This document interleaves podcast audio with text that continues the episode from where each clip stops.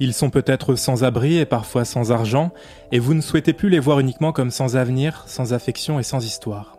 Rendre visibles les invisibles, c'est la mission que s'est choisi Martin Besson, fondateur de Sansa.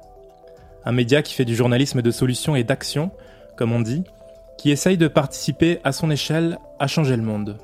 Sansa veut raconter leur histoire, leur vie, en alliant médias engagés, agences de communication et communautés d'entraide un triptyque qui fonctionne comme un laboratoire d'idées et un catalyseur d'action citoyenne.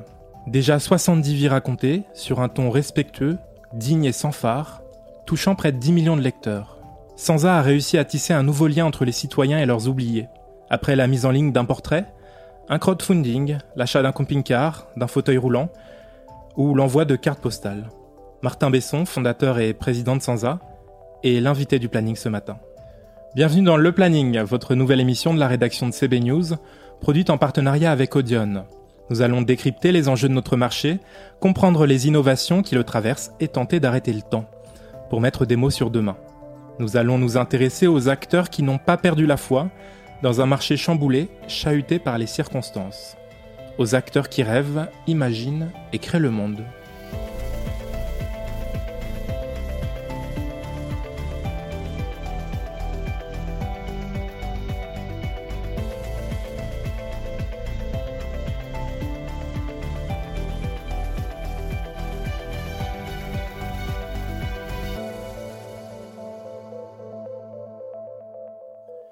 Bonjour Martin Besson. Bonjour Thomas. En quelques mots, euh, Sansa, c'est quoi? Bah, je, pense que vous avez fait une super bonne description. Et d'ailleurs, si je peux vous l'emprunter pour LinkedIn, parce que je l'écoutais, je disais, c'est super bien écrit, ça explique et ça explique je vachement bien ce que c'est Sansa. Comment vous avez imaginé Sansa, pour revenir un peu à, la, à la genèse? Quand on a préparé cette interview, vous m'avez expliqué que c'est arrivé pendant vos années lycée. Alors, c'est arrivé pendant les années lycée. Ce qui s'est passé, c'est que je n'ai jamais été très proche de mes camarades ni globalement des gens de mon âge. Et euh, quand on est au lycée ou on est dans cette période de la vie, on se pose beaucoup de questions sur ce que l'on a envie de faire. Et il se trouve que je n'ai jamais été très bon à l'école, toujours passionné par les, par, par les sujets qu'on abordait en cours, jamais passionné par la méthodologie. D'ailleurs, c'est ce qui a toujours été indiqué sur mes bulletins scolaires. Beaucoup de potentiel, mais peu de méthodologie. Chose que j'essaie aujourd'hui de corriger. Euh, et ça m'a amené à aller voir les personnes sans abri en me disant je ne m'entends pas bien avec les gens de mon âge et les personnes sans abri, je me sens plus proche d'elles, en tout cas en termes de discussion. Et il n'y a pas de jugement de leur part. C'est-à-dire qu'elles sont dans quelque chose qui est, qui est très honnête et très sincère. Euh, si on les emmerde, elles le disent. Si ça leur fait plaisir, elles le disent. Euh, et euh, il n'y a pas toute cette fioriture autour. Et je suis allé les voir comme ça, juste parce qu'en fait, le plaisir aussi de discuter, puis le plaisir aussi d'aider, de dire en, en, faisant du bien à une personne, on se fait du bien à soi. Et ça, c'est quelque chose que je fais depuis assez longtemps. Dans, la période que nous vivons très particulière, le, journalisme de solution, le journalisme d'action, celui que vous, vous, incarnez avec Sansa, c'est une des, solutions? Je pense que c'est une des solutions, mais c'est une solution aussi qui est portée par pas mal d'acteurs. On peut parler notamment de Reporters d'Espoir, de Spark News. On peut parler de Nice Matin qui s'est lancé là-dedans euh, euh, il y a quelques années et ça fonctionne bien. Et les chiffres sont, éloquents, fonctionnent. Ça fonctionne, le journalisme de solution. Ce qui est assez déprimant, c'est euh, de lire les actualités et de se dire waouh, c'est bien, 2020 est pire que 2019, 2019 était pire que 2018, etc., etc. Et le fait de parler de solutions et de dire oui, il y a des solutions, oui, il y a des problèmes, c'est un fait, mais oui, il y a des solutions. Euh, L'Amazonie est en train de brûler, euh, l'Australie est en train de brûler, il y a des solutions. Euh, voilà, arrêter l'élevage intensif, on en connaît les conséquences. Le fait que ça brûle, c'est un symptôme. Il y a une maladie, la maladie c'est plutôt l'activité humaine, ça veut dire qu'on doit diminuer notre impact sur, euh, sur l'environnement. Il y a des personnes en situation de précarité où des personnes n'osent pas demander euh, le, RSA par, euh, par fierté, par manque d'information, c'est ce qu'on appelle le non-recours au droit. Eh bien, il y a des solutions, mieux informer les gens et parler de ces solutions, parler des associations qui œuvrent pour cela. Voilà, donc c'est le principe journalisme de solution de parler de, des, des initiatives positives qui existent et qui peuvent répondre à des enjeux ou à des, ou à des problèmes. Mais pourquoi le journalisme de solution, pas plus de médias, notamment en France, s'y mettent? Est-ce que la France a besoin de faire une révolution copernicienne là-dessus? On n'est pas, c'est pas notre culture? Je, pense qu'il y a toujours la règle du c'était comme ça et ça bougera pas, et ou alors c'est euh, c'est comme ça depuis 40 ans, voilà, et, et on va pas changer. Et je pense qu'il y a, il y a, c'est un système qui est, qui est, je pense, en place dans les grandes organisations. C'est le, comme c'est un système qui est mis en place depuis très longtemps, pourquoi on se remettrait en question? Alors que dans les jeunes entreprises ou les, jeunes organisations, on a plus tendance à vouloir euh, changer les choses ou à essayer parce qu'on n'a pas forcément trouvé de modèle. Et j'ose espérer en tout cas que sans ça, euh, euh, quand on aura voilà des centaines de personnes au sein de, au sein de l'organisation, on sera toujours dans cette logique de, pouvoir expérimenter et, innover. Et je pense aussi que c'est les journalistes disent voilà il faut raconter le monde, mais le monde, il est aussi beau et il faut aussi en profiter pour le faire. Et en parler, ce n'est pas être niais ou être naïf, c'est juste donner un petit peu d'espoir dans un monde qui est de plus en plus sombre. Comment vous allez euh, sans un, puisque on vient de traverser et on traverse toujours une, période compliquée pour les médias en général? Vous, vous avez un modèle euh, hybride qui ne repose pas sur la publicité, mais sur l'engagement. Euh, expliquez-nous ce modèle et dites-nous si s'il a, s'il a bien survécu. Alors pas de publicité parce que ce serait très compliqué effectivement d'associer par exemple Jean-Claude qui est sans abri depuis 30 ans à une pub Chanel, Dior ou même euh, Auchan ou même n'importe quoi. ce serait un petit peu compliqué. Euh, alors comment comment on va sans ça euh, Disons qu'on s'est un petit peu fait rouler dessus par, par, par, cette crise, que ça a été très compliqué mais qu'on a tenu. Et, et, on en est assez fier parce que c'est compliqué quand même de tenir dans, dans ces moments-là et on voit que là c'est en train de repartir et, et on espère que ça va repartir parce que sinon ça va être très compliqué. Euh, et le modèle économique effectivement qu'on a, c'est un modèle de, de médias, donc médias de solutions et d'impact, et un modèle d'agence de communication. L'objectif de ce modèle, euh, c'est de rendre visibles les invisibles pour le média et de rendre visibles les engagements de nos clients pour l'autre média, pour l'autre pour l'autre partie qui est l'agence de communication. Le média va inspirer l'agence euh, à travers des idées, des concepts, puisque quand on est, on peut faire ce que l'on veut, on est quand même un petit peu plus libre et on peut laisser laisser nos idées euh, se créer. Et pour nos clients, on va leur dire voilà, on a fait ça pour Sansa, on a fait ça pour d'autres associations, on a fait ça pour d'autres entreprises. Euh, Est-ce que ça vous intéresse? Ça les intéresse et ça permet du coup de financer le média qui va recréer des nouveaux concepts, des nouveaux formats, de nouvelles idées et donc euh, permettre de développer, euh, se développer en termes de communauté, en termes financiers. Alors vous l'avez dit, vous vivez grâce à une, agence intégrée aux médias. Euh, les, marques mordent en, plus dans cette période Comment est-ce que elle s'approprie euh, aussi votre message? Je pense qu'elle se l'approprie bien. Alors après, c'est vrai que c'est euh, c'est un petit peu compliqué d'être au four au moulin en même temps, puisqu'il y a le, le, média qui est en train de, de, se développer, et puis l'agence qui est également en train de se développer. Mais elle morde bien, il y, a, un besoin de sens, il y a un besoin de changer les choses, il y a un besoin en interne dans les entreprises de changer les choses, et même on le voit globalement dans le monde, il y a, il y a une envie de changement. Je pense que cette crise a, révélé euh, tout ce qui n'allait pas. Euh, au sein de nos sociétés, au sein de nos entreprises, au sein de nos, cercles relationnels, et qu'on est tous en train de faire un petit peu un, grand nettoyage en, affirmant ce, dont on a envie. Euh, et les organisations, les entreprises, ben, on, continue voilà, à travailler avec, euh, nos, clients, nos clients actuels et ça se passe très bien. on en a, ça a permis de prolonger, prolonger les contrats. Et là, on va voir en tout cas plus d'entreprises pour leur proposer des mécanismes d'engagement en interne sur des sujets sociaux en partenariat avec le média. C'est-à-dire qu'avant, le média et l'agence étaient plutôt euh, euh, scindés en deux. Euh, aujourd'hui, ils ont plus tendance à se rapprocher. On va aller voir les organisations et leur dire vous avez des salariés, ils ont envie d'agir. Nous, on a un média. On vous propose de nous soutenir en sponsoring, en partenariat éditorial. On peut euh, faire des conférences en interne chez vous, de la communication interne et de la communication externe. Et on va parler de thématiques euh, très précises sur, euh, sur les personnes sans abri ou sur des sujets sociaux ou environnementaux. Alors, très concrètement, comment une entreprise peut inclure ses collaborateurs dans votre écosystème? Déjà en l'écoutant. Ça, c'est le premier point. c'est très drôle puisqu'on allait voir plusieurs clients à la, sortie de crise pour, pour savoir comment ça allait. Et puis alors pendant la crise, c'était wouhou, vive le télétravail, c'est génial, on fait des économies, en plus les gens sont plus productifs. Et bizarrement, euh, à la sortie de la crise, les, entreprises ont dit bon, maintenant on arrête les conneries, euh, faut revenir au boulot, au, boulot et surtout au bureau. Euh, et, là, c'est un petit peu problématique parce qu'en fait, ils ont fait passer des sondages en interne et ils se sont rendus compte que les salariés bah, préféraient travailler de chez eux et que c'était plus efficace, c'était plus agréable. Mais il y a une espèce de manque de confiance. Un peu, euh, un peu irrationnel qui fait que les gens ne vont, enfin, ne sont pas écoutés dans, ce, sur, sur la partie du télétravail. Et, et donc, nous, ce qu'on propose aux, entreprises, c'est ce point-là. On va sonder vos salariés, en leur posant la question quelles sont les associations que vous avez envie de soutenir, c'est quoi les grandes thématiques ou les grands enjeux euh, qu'ils pensent importants et en tout cas qui sont en relation avec votre objet social? Euh, on va on va on va créer toute une tout un concept éditorial, tout un concept graphique. On va faire des euh, des, des webinaires avec des acteurs inspirants. On va mettre en place des actions pour les associations. On va soutenir des personnes. et l'objectif, voilà, c'est de lier l'agence aux médias sans dénaturer les contenus journalistiques, mais en faisant en sorte en fait que le triptyque dont vous parliez au début, il s'applique aussi, il s'applique aussi dans les organisations. Euh, un, volet social avec les associations, un volet un peu start-up avec nous, le média, un volet euh, très grand groupe euh, organisation, et de dire l'union fait la force. Si on se rassemble tous ensemble et que chacun a une partition à jouer, on peut changer les choses. C'est très RSE la période. les entreprises en, en, demandent et en redemandent. Vous êtes contacté beaucoup par les entreprises justement pour répondre à, à ces enjeux-là? Alors pas encore puisqu'on est en train de se structurer puisque euh, euh, septembre ça a été l'occasion d'accueillir de nouvelles personnes au sein de Sansa. Donc euh, pendant une période qui est compliquée, on a recruté et ça c'est plutôt bon signe. Et d'ailleurs il y a une troisième personne qui va prochainement nous rejoindre en alternance. donc on a quelques entreprises qui nous contactent, on fait un petit peu de démarchage, mais on essaye de cibler parce que c'est des programmes qui peuvent être pas lourds, mais disons, enfin c'est un peu du sur-mesure à mettre en place. Donc autant tester au début et y aller euh, tranquillement. Mais s'il y a des, entreprises ou même des agences qui ont envie de nous contacter pour qu'on collabore ensemble, c'est euh, avec plaisir.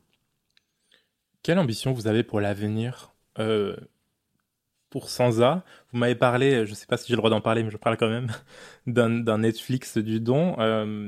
voilà, comment est-ce que vous voyez l'avenir, qui plus est, dans ce contexte? Alors pour le net, bah, justement par le Netflix du don, et alors c'est une intuition en même temps une conviction puisqu'on a fait une petite étude auprès de notre communauté et on voit les freins et on voit ce qui se passe.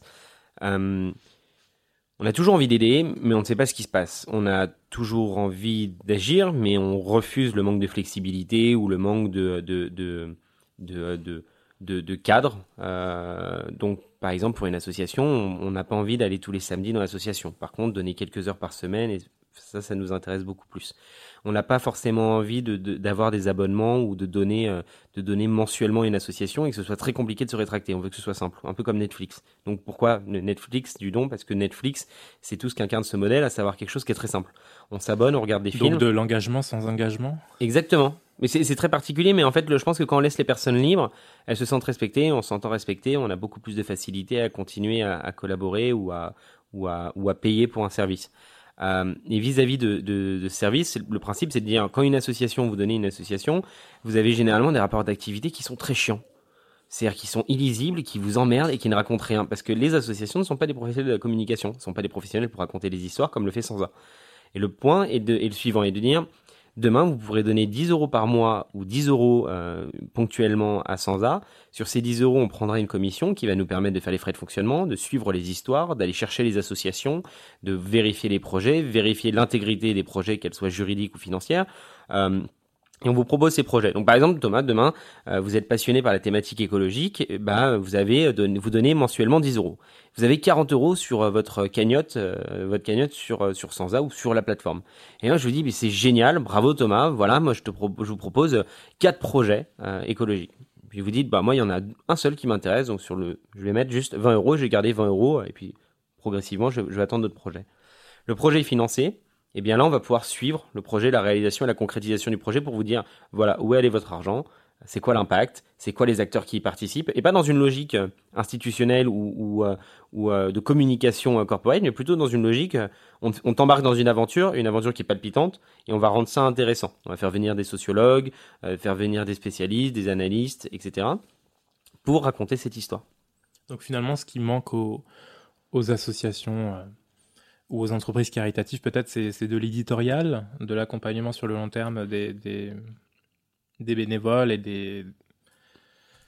Comment est-ce qu'on dit Des. Donateurs? Hum, Je pense que ce qui, ce qui manque. Euh, on est, on dans, un monde où, le relationnel est, présent et c'est l'une des choses, enfin même la chose la plus importante, les, relations humaines. Et si on n'est pas capable de raconter des histoires ou de transmettre des émotions aux, aux, gens, c'est pas très utile. Euh, et ce qui manque effectivement dans les associations, c'est ce volet-là. C'est-à-dire que tout le monde se concentre sur la technologie, mais personne personne ne s'est jamais concentré vraiment sur, sur ce qui est vraiment très beau. Enfin, je veux dire, c'est très bizarre, hein, mais chez Sans S, on, mise sur le beau. On pense que les personnes sans abri méritent du beau, donc on leur donne du beau. on va faire des beaux documentaires, on fait des beaux portraits, on fait appel à des photographes pour chacun des portraits, des vidéastes pour chacun des portraits. Enfin, c'est c'est à l'époque où il y, a une, mutualisation et une volonté, par exemple, dans les rédactions de dire bon bah t'es journaliste, rédactionnel, monteur, euh, vidéaste, euh, podcasteur, euh, directeur de production, réalisateur, concepteur, rédacteur, social media manager, et puis on va finir par community manager. Bah, chez Sansa, on se dit, un journaliste, c'est un journaliste, il va écrire, un social media manager, il va venir pour le portrait, un photographe, pareil, un réalisateur, pareil, ou une réalisatrice. Et le principe, c'est le suivant, c'est chacun a sa place et, chacun se spécialise. Et ça permet justement de, donner, euh, de donner le meilleur, en tout cas pour les portraits. Et c'est ce qui manque dans les associations, les organisations, c'est de dire que la communication, ça coûte cher. Mais en fait, il faut pas voir ça comme un investissement euh, euh, indirect ou direct. Il faut juste voir ça en disant, si on a envie de bien faire les choses, autant faire du beau. Et pour faire du beau, il faut des moyens. On parlait de tech justement, et ce Netflix du don, on, aura bien besoin. Vous m'avez confié que, que la tech française, pour vous, c'était du bullshit. Quel regard avez-vous sur justement cet écosystème qu'on essaye d'implanter sur la French Tech en France? Je, pense que c'est beaucoup de branlettes intellectuelles, enfin sincèrement. Enfin, c'est, euh, je pense qu'il y a des très très belles entreprises, et on peut en parler, on peut parler de Insect, qui a récemment levé euh, euh, des, centaines de millions d'euros et qui a une très très belle idée. On peut parler de, de très belles plateformes comme Microdon pour justement pour le, le, comment s'appelle euh, pour l'arrondi sur salaire. C'est-à-dire que quand vous êtes dans une entreprise, voilà, vous avez un bulletin de salaire de 1250 euros, euh, voilà, on va pas dire 1250, c'est un peu bas, on va dire 2200 euros, 78. Et bien, en fait, Microdon euh, vous propose d'arrondir votre salaire pour faire un compte rond et donc vous permet de soutenir une association avec votre arrondi sur salaire. Ça, c'est très chouette. On a Phoenix, qui est une très belle entreprise. On a Lita.co, mais c'est des entreprises sociales qui ont une véritable envie de changer les choses et qui ont, qui ont mis dans leurs indicateurs la notion d'impact. Maintenant, si on parle de toutes les autres boîtes, on peut passer. Back Market, par exemple, est une très belle boîte. Euh, je peux, on pourrait en citer plein d'autres des belles entreprises technologiques, mais globalement, on, on, vend aux gens en disant vous avez construit une startup et vous allez devenir les prochains Mark Zuckerberg. Et je pense que c'est d'une hypocrisie et d'un mensonge, mais, mais tellement important que, que c'est, enfin, c'est, ignoble de faire ça. C'est, comme quand on a dit au, euh, enfin, tout le monde sait qui l'a dit d'ailleurs vous les chauffeurs Uber, vous allez pouvoir devenir euh, construire votre entreprise, être indépendant. Au final, c'est un piège. C'est-à-dire qu'on dit aux gens, vous êtes capable de construire. Quand on dit que l'entrepreneuriat est accessible à tous, moi j'ai fait le choix de l'entrepreneuriat parce que j'étais bon nulle part. Donc en plus, de toute façon, c'était un peu ma dernière carte. C'est-à-dire que euh, je me suis fait virer de plein de lycées, je me suis retrouvé passablement dans la merde. Mes parents étaient, je pense, un peu déprimés, on avait un peu ras-le-bol de moi. Et le fait de me lancer dans ce projet, ça a été salvateur parce que c'est ce qui m'a sauvé. Et je dis pas que c'était ma voie ou, c'était, euh, je l'ai fait parce que ça me plaisait et que je me sentais bien dedans. Mais de dire à des gens, vous allez devenir entrepreneur et vous allez gagner votre vie, etc., c'est extrêmement dur. C'est extrêmement dur. Et la plupart des entrepreneurs sont convaincus qu'ils changent le monde. Ils, ne le changent pas. Mais moi, je, pense, je pense que je participe à, au monde qui change. Mais je dirais pas que je change le monde. C'est, à dire que j'ai, vu, j'ai été à Station F pendant quelques années, et franchement, le nombre de boîtes débiles qui servent à rien, et malheureusement, il y en a plus que des boîtes qui servent en fait réellement. C'est-à-dire que euh, on a des, euh, euh, en plus, ce qui est intéressant, c'est de dire le, les startups changent le monde. Je tiens quand même à préciser que la, scalabilité, la notion de scalabilité, c'est en gros des coûts fixes qui restent la même, peu importe le volume. Donc en gros, il n'y a pas volonté forcément de d'embauche. De, c'est intéressant à dire. C'est-à-dire que, euh, euh, par exemple, Slack, à un moment, ils en parlaient. Euh, pour gérer 16 millions de comptes utilisateurs. Au début, il y en a, je crois que c'est une personne qui peut gérer 4 millions de comptes parce qu'ils ont fait automatiser les, les, foires aux questions, ils ont automatisé le support, ils ont automatisé pas mal de choses. Et finalement, ils en ont 16. Ils ont 16 millions à peu près, je crois, de clients, si quand j'avais lu un article, donc je ne veux pas dire de conneries. Mais il y a 4 personnes qui géraient ça. Elle est où la création d'emplois? En fait, il n'y a pas de création. Donc, en fait, de dire que les, la, la les start-up technologiques vont sauver la France, c'est des conneries. Ce qui va sauver la France, c'est de permettre aux gens euh, d'avoir un emploi je veux dire, là, on vient de voir la situation avec le coronavirus où il y a des centaines de milliers d'entreprises, ou en tout cas des centaines, des milliers, on va dire des milliers d'entreprises qui sont en train de, faire faillite et, de, d'être enfin, de déposer le bilan. Je suis désolé, mais c'est pas euh, monsieur qui organise des team building, euh, je sais pas quoi, euh, sur un bateau pour, pour les grands groupes qui vont, qui va, qui, enfin, qui vont sauver les choses. Ça, c'est faux. Et en fait, c'est là ce que je, ce que je critique, c'est qu'on met, enfin, le, le, le, le, vrai sujet, et, et je crois que l'État s'en a emparé, c'est de dire ils ont créé un fonds pour soutenir des PME, des TPE et des ETI un peu partout en France. Mais en fait, c'est ça, c'est ce ce qui va sauver les choses et ce qui est utile, c'est de soutenir le maillage territorial, c'est soutenir les entreprises euh, dans les différents territoires et pas que à Paris. Enfin, le fond de tout ça, c'est je pense que la, la, la, la Startup Nation, et d'ailleurs il y a un, un auteur qui, euh, qui a écrit un livre, je crois que c'est Startup Nation Bullshit. Je pense que ça résume bien les choses. C'est-à-dire qu'on a des, en fait, on a une très grande ambition, mais on n'y a pas les moyens. D'ailleurs, vous, vous m'avez confié également que vous vous sentez pas du tout soutenu par le gouvernement? Ouais, bah alors, alors déjà, je, je vais arrêter. De, je dirais pas que Sansa est une start-up parce que Sansa, euh, Sansa c'est un modèle d'agence de communication et, et, même globalement, ce modèle de start-up, c'est quelque chose qui monte très vite, hein, qui va très très vite en croissance.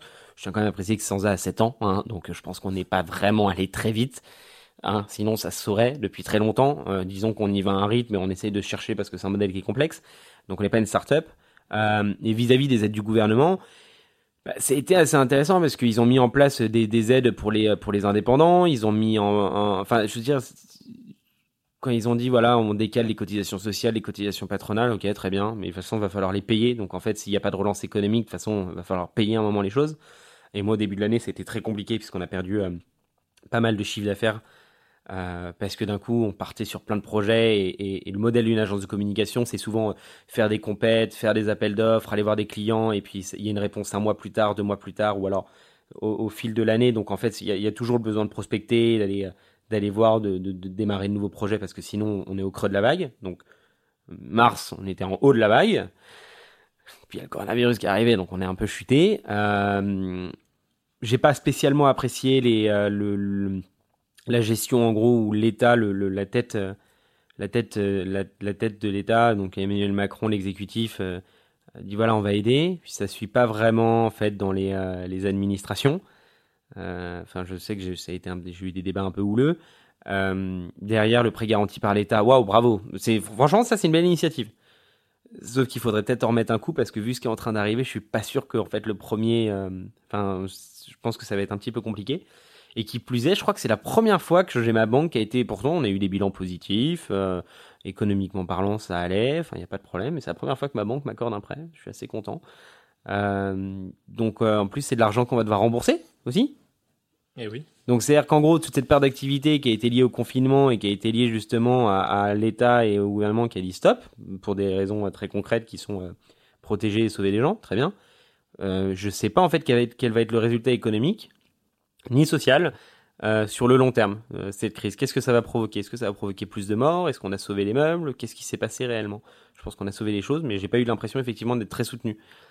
Euh, voilà, je pense que c'était un peu, tout le monde était un peu en panique. Et d'ailleurs, il y a des très bons articles qui sont en train de sortir, dont un article qui est sorti sur Le Monde, qui expliquait effectivement que l'administration était complètement en panique à ce moment-là et qu'ils savait pas quoi faire.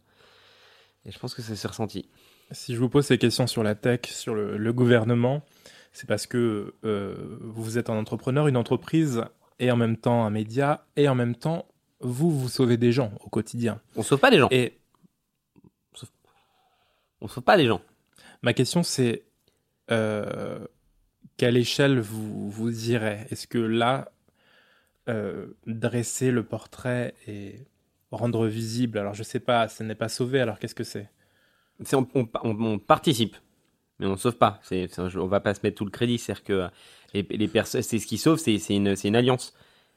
C'est, c'est intéressant. C'est une alliance entre les donateurs d'une association, les, les équipes d'une association, les, les, institutions qui aident l'association ou en tout cas qui y contribuent, les citoyens qui soutiennent cette démarche. C'est tout ça qui permet de sauver. C'est pas une association ou une, oui, ou une en personne. Tout cas, vous êtes dans, dans, dans la chaîne. Oui, on est, alors on est, on est dans la chaîne où on permet, par exemple, là, le, on est en train de lancer euh, euh, l'histoire de, de, Gérard, il veut un fauteuil roulant électrique, c'est parce que on, on, le sauve pas, c'est une solution qui est palliative, qui permet peut-être d'adoucir son quotidien et de faire en sorte de, de, de, se questionner sur cette euh, réalité. Alors j'explique, vous avez lancé un crowdfunding suite à un portrait de ce sans-abri Gérard pour lui payer un, un fauteuil électrique. C'est ça. Et, et on, on, participe à on participe à l'aider, mais c'est pas une c'est pas une solution long terme, c'est une solution palliative et qui a pour objectif de mettre le, la lumière sur une sur une personne.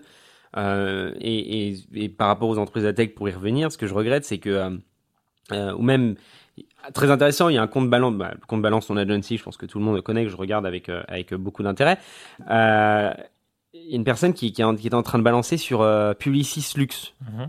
En gros, sur, et sur la situation avec L'Oréal, et elle disait une phrase qui, qui m'a, moi, qui m'a choqué dedans, c'est, ouais, on avait l'impression de sauver des vies, alors pas du tout. Et en fait, c'est ce qui est mis à chaque fois dans les entreprises, c'est dire ouais, vous sauvez des vies. Alors qu'en vérité, sauver des vies, c'est euh, l'hôpital public. Sauver des vies, c'est les sapeurs-pompiers. Euh, c'est les forces de l'ordre quand elles font bien leur travail et qu'elles tabassent pas des gens. Ça, c'est peut-être un peu polémique ce que je viens de dire.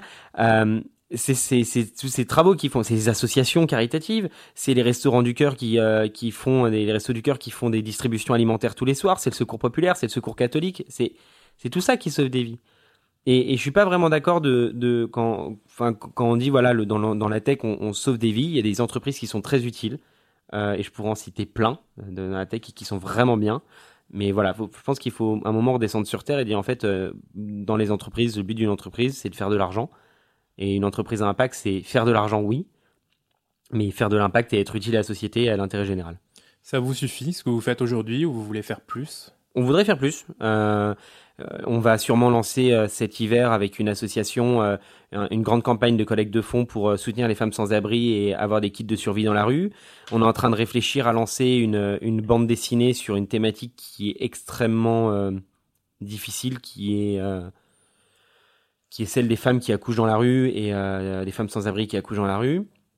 On va lancer, par exemple, Gérard. Effectivement, il veut son fauteuil roulant électrique et on va faire en sorte qu'il l'ait. Euh, mais il y a un autre sujet, c'est que Gérard, il avait son compagnon de rue qui s'appelle aussi Gérard. Donc c'était les deux GG, les inséparables de Châtelet. Et Gérard, en tout cas le Gérard, son, compagnon, il a été, il est en convalescence à Burke dans le Nord. Et ça fait très longtemps qu'il n'a pas vu son pote. enfin, les deux GG ne se sont pas vus depuis très longtemps. Bah, l'idée avec la cagnotte, c'est aussi de payer un voyage pour que Gérard, Gérard aille retrouver Gérard. Donc en fait, c'est des petites histoires comme ça, mais des petites histoires qui font du bien. Et oui, on a envie de lancer d'autres projets. Euh, on va, euh, on va faire une grande thématique sur les femmes sans abri, qui est, euh, qui est une thématique qui est, qui est, particulièrement difficile. Mais on va aussi parler de plein de solutions, donc pour revenir au journalisme de solutions et soutenir aussi ces initiatives. Donc il y a l'envie de, de grandir, il y a l'envie de faire de plus en plus d'actions. Et ça demande de se structurer, mais c'est aussi, ça demande en fait le soutien et, et, et d'être suivi par euh, beaucoup de personnes. Le rôle d'un leader dans la période? Montrer la voie. C'est de montrer la voie et d'encourager les gens à y aller. C'est pas de. Euh, d'ailleurs plutôt c'est même pas de montrer la voie, c'est d'avoir l'adhésion des personnes, la confiance. Et je pense que c'est ça le sujet, avoir la confiance. Et ça peut être assez difficile. Euh, enfin, en tout cas pour l'avoir vécu. Euh, dans une petite équipe, c'est souvent compliqué parce qu'il y a faut une transmission de l'info et j'ai pas toujours été très bon là-dedans, donc je m'améliore, enfin, j'essaye, je, crois, j'espère. Merci Martin Besson, fondateur de Sansa. Merci Thomas. Chers auditeurs, merci de nous avoir écoutés. N'hésitez pas à consulter le site web de CB News pour ne rien rater de l'actualité de notre marché et, et bien évidemment à vous abonner à ce podcast. À très vite.